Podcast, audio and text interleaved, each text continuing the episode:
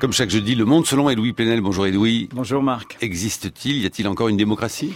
Ou plutôt, est-ce que la démocratie, euh, ce lieu commun de nos inventions collectives, n'est-il pas devenu un mot creux, vidé de sa substance? Est-ce que dans leur fuite en avant pour absolument s'accrocher au pouvoir, est-ce que nos élus au plan national ne sont-ils pas en train de faire la pédagogie de sa confiscation par le pouvoir exécutif, dans une alliance entre l'autoritarisme des gouvernants et l'expertise des sachants qui, tous deux, les gouvernants et les experts, se sentent propriétaires à la place du peuple souverain. On nous apprend euh, dans les écoles que la démocratie, euh, c'est l'organisation euh, de l'expression de la volonté populaire de la délibération, de la séparation des pouvoirs, du contrôle des gouvernants. La réalité sous nos yeux, en trois exemples. Le travail nous concerne tous, que l'on en ait ou que l'on n'en ait pas. C'est notre vie quotidienne. La loi Macron, vous le savez, est passée par un 49-3 autoritaire, donc euh, sans cette délibération parlementaire véritable en première lecture. En deuxième lecture, le gouvernement ne s'embarrasse même pas de quelques précautions, puisqu'il a décidé de déclencher ce 49.3 avant toute discussion des articles. Alors que entre la première et la deuxième lecture, des amendements ont été insérés, l'un remettant en cause de manière partielle la loi Evin sur l'alcool, mais l'autre qui concerne tous ceux qui nous écoutent, plafonnant les indemnités au prud'homme pour licenciement injustifié. Cette disposition va avec la généralisation des CDD, des stages, de la précarité. Le licenciement devient une variable d'ajustement et non pas un accident de parcours. Il se calcule, il se prévoit, il se provisionne du côté des employeurs.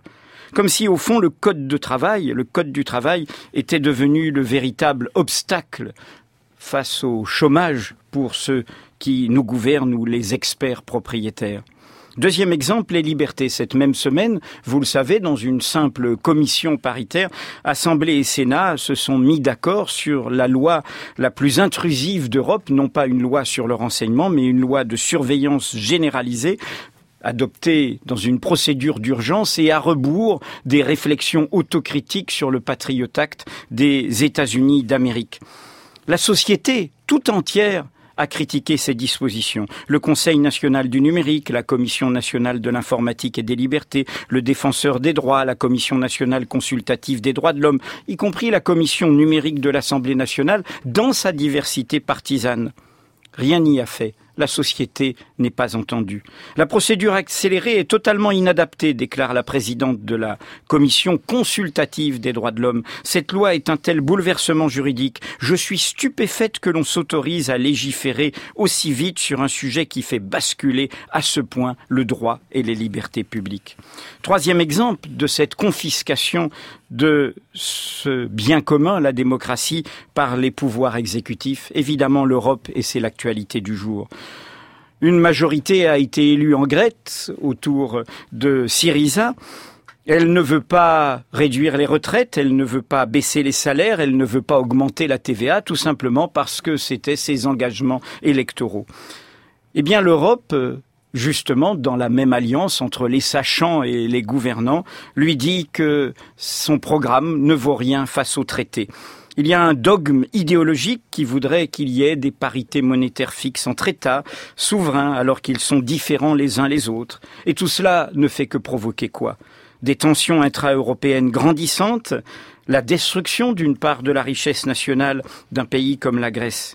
Bref, c'est une pédagogie punitive comme si la vie démocratique devait être soumise à des experts et non aux élus que nous choisissons.